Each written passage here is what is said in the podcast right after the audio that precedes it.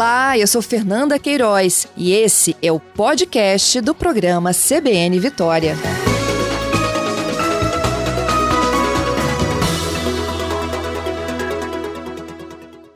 Bom dia, Beatriz.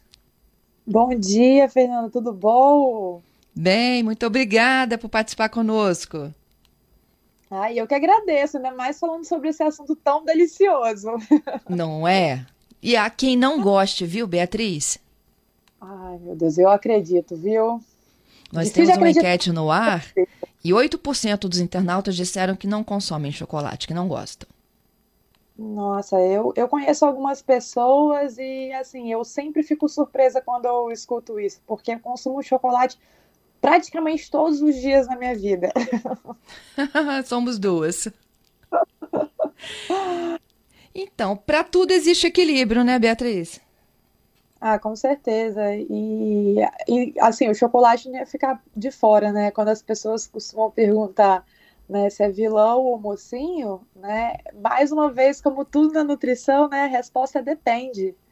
Porque às vezes a gente a, a, a, descobre né, que um alimento ele faz tão bem e a gente, assim, começa a consumir ele numa quantidade, né, que acaba não fazendo tão bem assim. Né? Então uh, é preciso existir esse equilíbrio aí, né? A gente entender o que, que é a, quantidade ideal, quais os melhores tipos. Eu estava rindo aqui de, de você falando sobre o bis, sobre o Ferreiro Rocher. Não é esse tipo de chocolate que a gente está falando, não.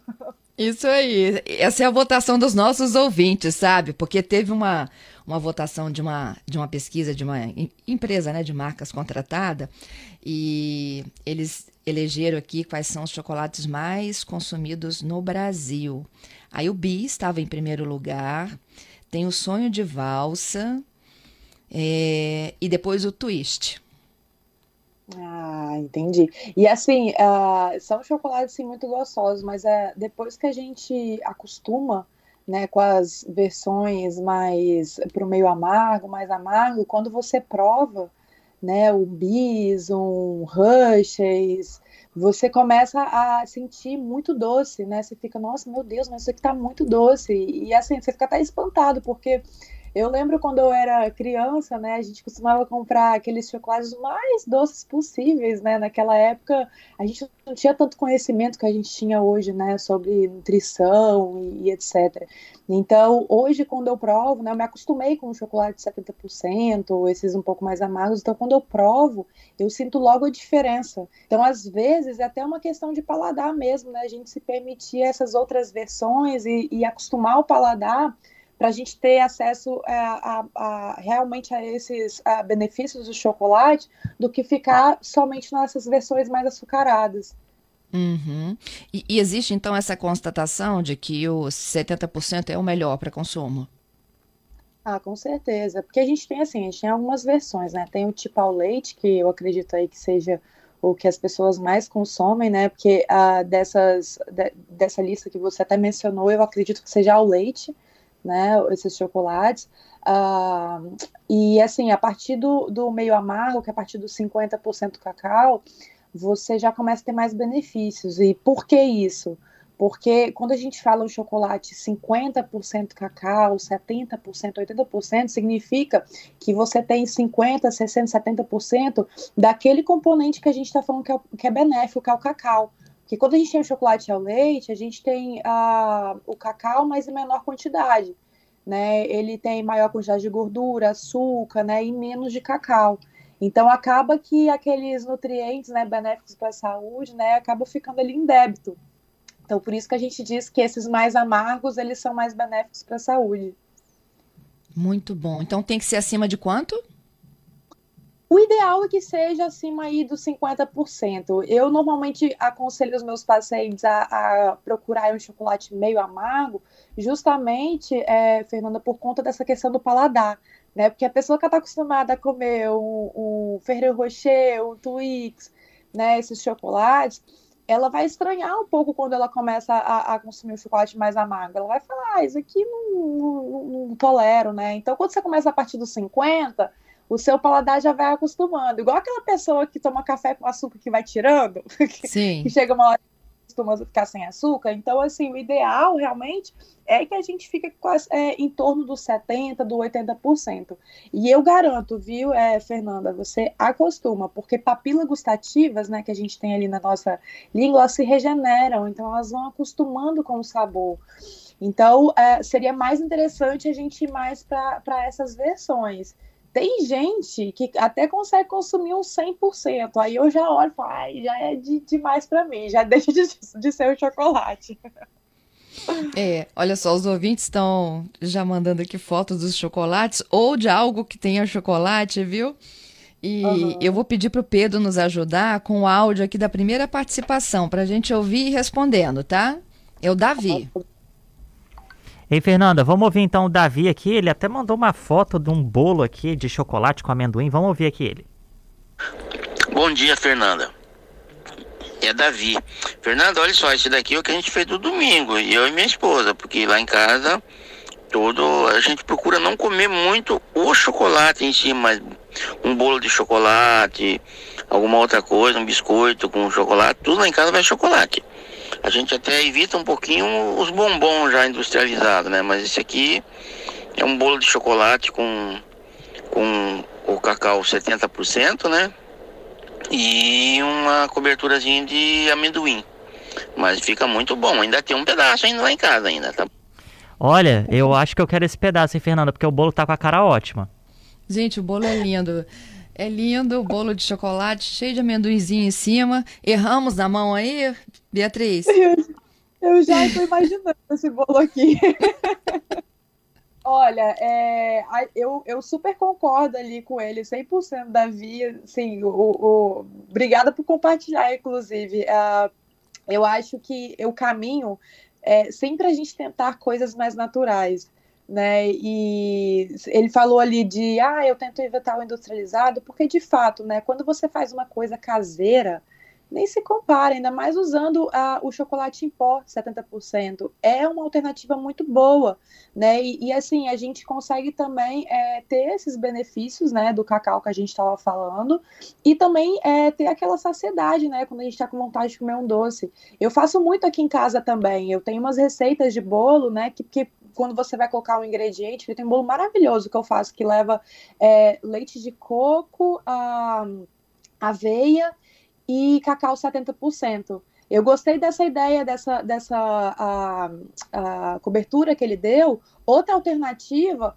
Pode até ser a própria barra de chocolate 70% que você derrete ela banho, em banho-maria e mistura com um pouquinho de um creme de leite fresco, um pouquinho de um, de um leite mais saudável, né? Também é uma outra alternativa. Maravilhoso. Ele, ó, parabéns pro Davi. Oh, a Renata também faz o dela em casa, o chocolate, não é o bolo não, tá? Ela diz que mistura óleo de coco, cacau 100% e açúcar de coco.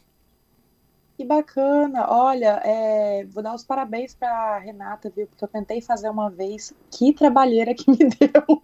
Eu olhei assim, eu falei, meu Deus, acho que é mais fácil realmente eu comprar, mais fácil, mais rápido, mais barato muitas vezes. Mas mais uma vez, né? Quando você produz uma coisa, né, em casa, é muito mais interessante. Eu, e eu acho muito legal também a forma como a gente transfere o amor para aquilo que a gente está fazendo, né? Porque a gente digere alimentos, pensamentos, emoções né? Então você pode perceber, às vezes a sua avó faz um bolinho para você, por mais açucarado que seja, você acaba sentindo até, nossa, isso daqui, né, caiu, parece que até que me abraçou esse bolo.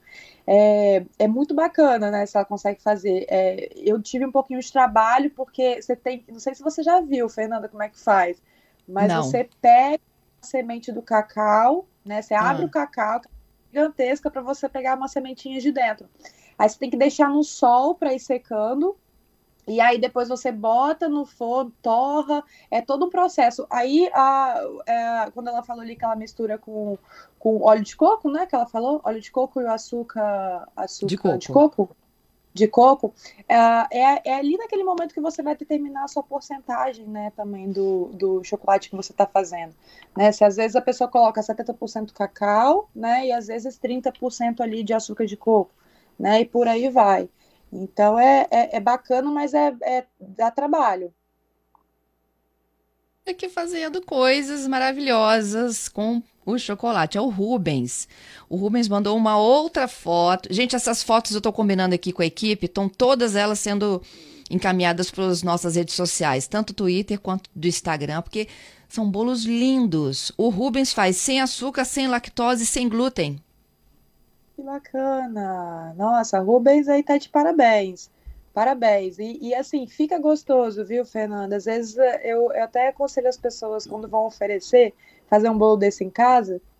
Todos os meus bolos também costumam ser sem glúten é, e sem lactose. É, eu lembro que eu chegava em casa, eu fazia em casa, se eu falasse, ó, oh, é um bolo sem glúten, lactose, normalmente meus pais faziam aquela cara assim, tipo, ah, será que tem gosto? Será que vai ser bom? Já chega com o bolo, já deixa as pessoas provarem, depois você fala, porque você quebra muito barreira de resistência das pessoas, né? Porque os bolos realmente são muito gostosos, podem ficar muito bons e às vezes ficam até melhores do que aqueles que são mais açucarados, viu? E que legal. O Reinaldo, ele disse que ele gosta tanto, mas tanto de chocolate, que até o poodlezinho dele se chama chocolate.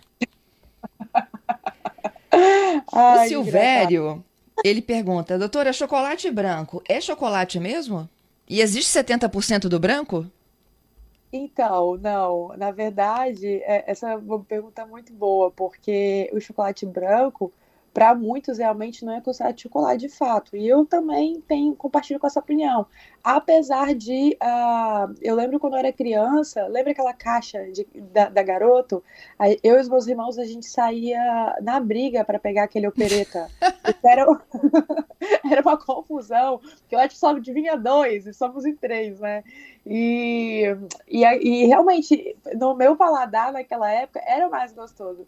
Só que, é, de fato, ele não é considerado chocolate, porque ele só tem manteiga de cacau, mas não tem a massa do fruto, né? É, do, é, igual as outras versões, que seja o leite, meio amargo. É, e além disso, ele é a variedade mais doce e também mais calórica, né? Com altos níveis de gordura. Então, por não ter a massa no preparo, não possui aquelas é, propriedades antioxidantes proporcionadas pelos outros tipos né, do, do chocolate, que no caso vem do cacau. É isso. Gente, nós estamos ao vivo com a nutricionista Beatriz Gaudi. Nesse dia do chocolate, a gente fala aqui de mitos e verdades, se é vilão, se é mocinho. E os ouvintes estão mandando histórias ótimas para compartilhar conosco. O Rubens, que eu falei do bolo agora há pouco, sem glúten e sem lactose, acabou de dizer que a autoria do bolo é da esposa, que ele só come, tá? E faz o comercial, é claro, né? O Paulo. Ele é de Linhares, ele diz que lá vem de uma espécie de uma paçoca, uma cocada, ele não se lembra muito bem, que era feita de castanha do cacau puro, que era maravilhosa, tinha muito pouco açúcar. Tem muita gente aqui conversando conosco. Vou te pedir, Beatriz, para ficar comigo. Vou só para o repórter CBN e a gente volta, tá? Combinado. Bom, gente, já estamos aqui de volta ao nosso CBN Vitória. Ao vivo, quem participa conosco é a doutora Beatriz Gaudio, nutricionista. A gente está falando sobre o chocolate. Hoje é Dia Mundial do Chocolate. Tem inúmeras contribuições de vocês, né? É, do que onde vocês utilizam o chocolate. Não é só no consumo né, do próprio chocolate, mas tem gente que faz bolo. Outro aqui lembrou de uma cocada. E o telefone está liberado, viu? Para todas essas participações, 992 994297 para mensagens de torpedo, WhatsApp ou Telegram. Ô, ô Beatriz, volta aqui contigo. Hum. Chocolate vicia? Pode viciar, com certeza. É, eu, eu acredito que isso está mais ligado à produção de serotonina, né? Que ele. O que, que acontece? Uh, o chocolate ele tem, ele é rico em triptofano. O triptofano ele é um aminoácido, é, Fernanda, que está presente na semente do cacau, que a gente chama de aminoácido essencial, ou seja, quando a gente fala aminoácido essencial, é o que o nosso corpo não produz. Então, ele aumenta essa produção de serotonina no sistema nervoso central. E a serotonina é aquele hormônio que a gente chama de hormônio do bem-estar. Então, por isso que muitas pessoas acabam viciando. Né? Então, aquele chocolatinho, às vezes, depois do almoço, ou no final da tarde, né? Às vezes a gente, nesse horário do final da tarde, inclusive, é um horário, assim, eu acho até legal falar sobre isso. É, é um horário bem interessante, assim, para a gente consumir esse chocolate, Porque lá no, por volta das 4, 5 horas da tarde, esse nível de serotonina, que é o hormônio do bem-estar, ele costuma estar mais embaixo. Isso é uma coisa natural, tá, do nosso organismo. Então, é, quando a gente coloca uma fonte de triptofano, por exemplo, o chocolate, a gente aumenta essa serotonina e essa sensação de bem-estar. Muito bom. Então, o melhor horário é o fim do dia, da É tarde. por volta de 4 a 5 horas, ou também, é, Fernanda, depois do almoço. Por que depois do almoço? Porque quando você ah, usa ele como uma sobremesa, por exemplo, é, de uma refeição que contenha salada, mais fibra, né? Você consegue fazer com que ah, esse, esse açúcar, né, seja lentamente é, absorvido no intestino. Então, diminuindo o aumento da glicemia. Isso é até uma dica legal para os diabéticos. Muito bom. Então tem sempre um, um pedacinho daquela, aquela barrinha, né, de 70 que vende em pedacinhos. Ela é ótima para ter na bolsa, né? Ela é ótima e, e principalmente essas pessoas que são mais viciadas. Eu, eu tenho uma história até de uma paciente que ela trabalhava do lado da Cacau Show, tadinha. Então, passava o almoço, ela já ia assim automaticamente para lá. E ela é, costumava se esbaldar de chocolate, sabe? E eu lembro que na nossa consulta ela até falou: Poxa, eu sou tão viciada e tal. E eu falei para ela: Não tem problema, a gente pode colocar chocolate. Ela olhou: Sério? E aí eu comecei a colocar uma barrinha, né, de 70% daquelas, aquelas trufinhas também que eles têm, né, costumam várias marcas existem, né, e aí ela começou a colocar aquela porção depois do almoço, e ela ficou em choque até falando o quanto que ela é, conseguiu até se controlar, né, na, na quantidade, quando ela soube que ela podia colocar depois do almoço. Tá vendo? Já descobrimos que ele é mocinho, não tem nada de vilão. Exatamente. Beatriz, tudo de bom para você. Eu que agradeço mais uma vez aqui estar com vocês, é sempre muito bom, viu? Eu até tava brincando ali que eles, ó, Bia, eu vou te fazer acordar, porque eu tô nos Estados Unidos agora, aqui são 6h38 da manhã. A Jura? primeira que falou 11 horas, eu falei, ah, beleza, 7 horas da manhã. Ele, Bia, vou ter que mudar, vai ter que ser um pouquinho mais cedo. Eu falei, não tem problema, é sempre um prazer. Nossa, mais uma vez, muito obrigada. Então, tiramos Bia da cama. Ótimo, me fizeram acordar mais cedo, agora eu vou aproveitar e fazer um exercício. Foi ótimo. Tudo de bom para você. Obrigada, ótimo dia para vocês. Um ótimo dia.